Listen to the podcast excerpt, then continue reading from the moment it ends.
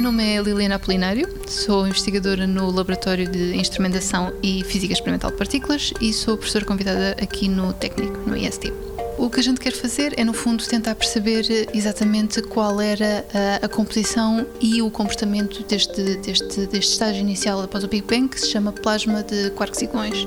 Portanto, o que a gente quer tentar perceber é exatamente como é que ele evolui e como é que ele evoluiu uh, no, no passado para chegar a ao, ao, universo que a gente tem hoje.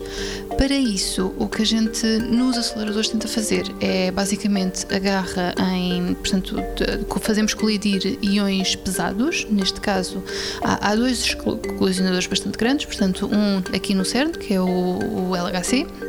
e outro nos Estados Unidos, que basicamente agarram em, em íons pesados, no, no, caso do LHC, núcleos de chumbo, que correspondem a 208 vezes núcleos de, de próton,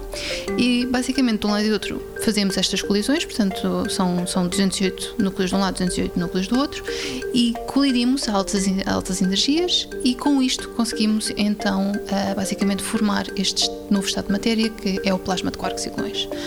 Eles, entretanto, após a colisão, este plasma vai expandir e com base no resultado que chega aos detectores tentamos inferir então o que é que quais são as propriedades portanto qual, qual é as suas características como é que ele se comporta se é um líquido se é um plasma e, e com isso a seguir tentar perceber exatamente qual é a dinâmica de evolução deste, desta matéria 90 Segundos de Ciência é uma produção conjunta da Antena 1, ITQB e FCSH da Universidade Nova de Lisboa, com o apoio da Nova Artis e Santander Universidades.